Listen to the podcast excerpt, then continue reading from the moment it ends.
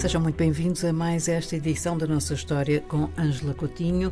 Viva Ângela, por que zona de África vamos andar hoje e por que época? Olá, Ana Paula. Hoje vamos continuar uh, descoberta da história da África Austral, não é?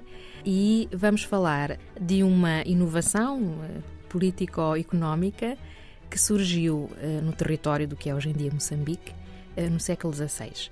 Mas primeiro temos de tentar imaginar e navegar com os nossos ouvintes pelo rio Zambeze, hum.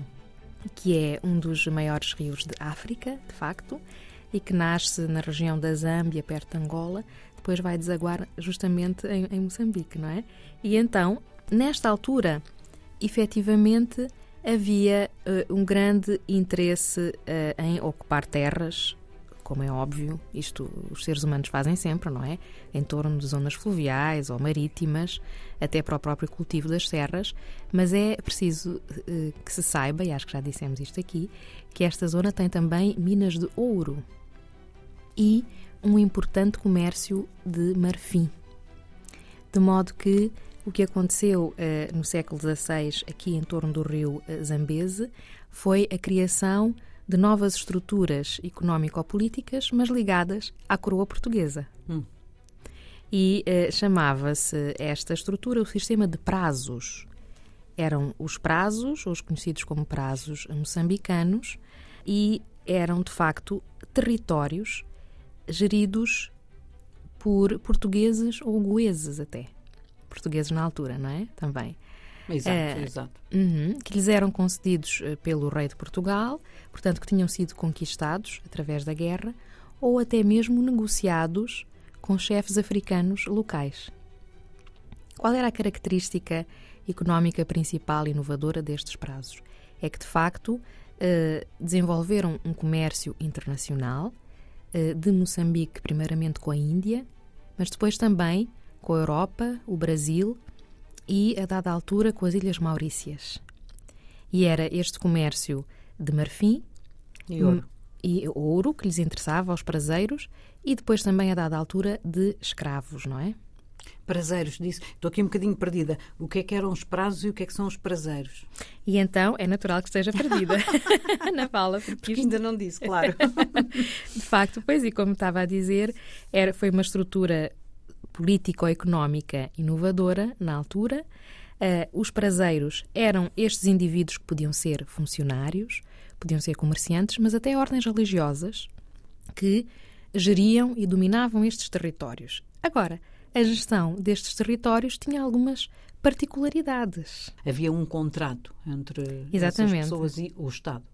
Havia um contrato entre essas pessoas e a coroa portuguesa, havia acordos com os chefes africanos locais, aos quais as terras, não tendo sido conquistadas, eram, tinham sido negociadas, não é? A sua ocupação tinha sido negociada. E uma das características muito importantes destes prazos é que estes prazeiros, eh, para além de exercerem o poder político, também administravam a justiça evidentemente cobravam impostos e tinham até o poder de declarar a guerra. Portanto. Amplos poderes. Exatamente.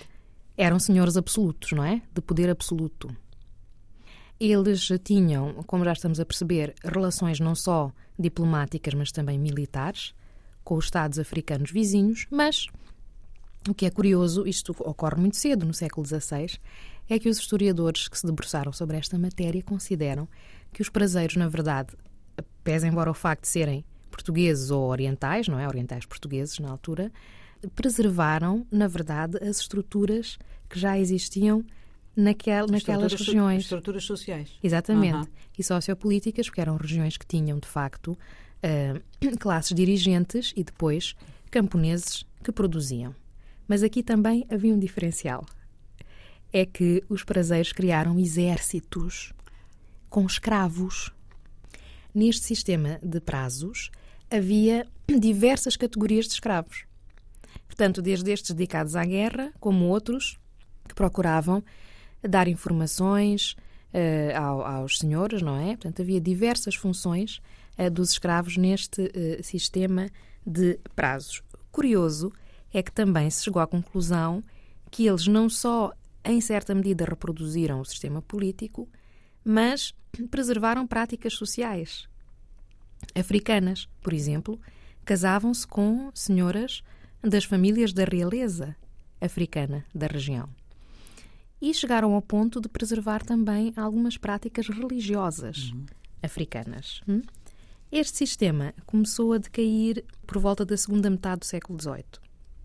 Porquê? Consideram os historiadores, por um lado, porque os prazeiros passaram a investir mais na própria extração do ouro. Sim.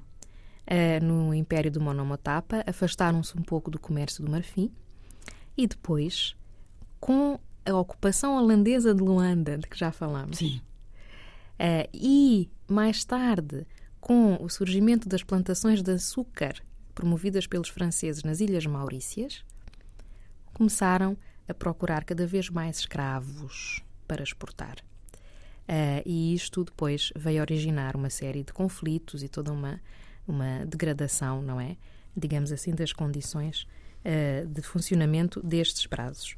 Uh, curioso é saber aqui informar os nossos ouvintes acerca de algumas regras houve diferenças entre os prazos do norte do Zambeze, que tinham mais aventureiros, não é, comerciantes portugueses que iam negociando as condições de instalação, de funcionamento com os chefes locais.